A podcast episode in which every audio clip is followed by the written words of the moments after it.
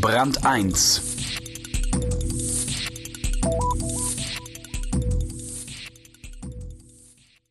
Man kann nicht sagen, dass es in Russland keine Gesetze gibt. Im Gegenteil.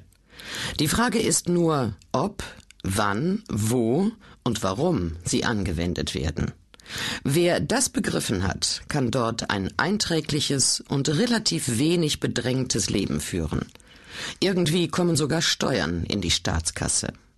Stefan Scholl weiß, wovon er redet. Er war ausgiebig vor Ort und hat gelernt, Gesetze kann man ignorieren, Regeln muss man einhalten. Im Niemandsland. Russland ist zum Teil juristische Grauzone. Die Gesetze werden exekutiert, wenn es der Exekutive passt. Aber dann gründlich. Ein Text von Stefan Scholl. Juristisches Niemandsland kann sehr unterschiedlich aussehen. 100 Kilometer nordwestlich von Murmansk kämpfen die Mücken mit dem Sommerwind. Am Schlagbaum auf der Autostraße zur norwegischen Grenze steht ein Grenzsoldat und lächelt. Natürlich könnt ihr nach rechts abbiegen und zur Motowski-Bucht runterfahren. Nein, macht euch keine Sorgen, das ist ganz bestimmt keine Grenzzone. Wir sind erleichtert, weil es auf der Karte, die wir in Murmansk gekauft haben, so aussah, als berühre ein Stück des Weges zur Bucht das Sperrgebiet östlich der norwegischen Grenze.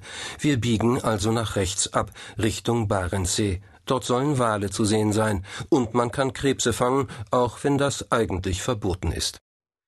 Nach holpriger Fahrt halten wir an einer Holzbrücke, vielleicht noch fünf Kilometer vor der Küste.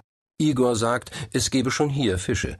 Die Landschaft ist schroff, aber schön, voller Felsen und Moos, darüber kreist die Polarsonne.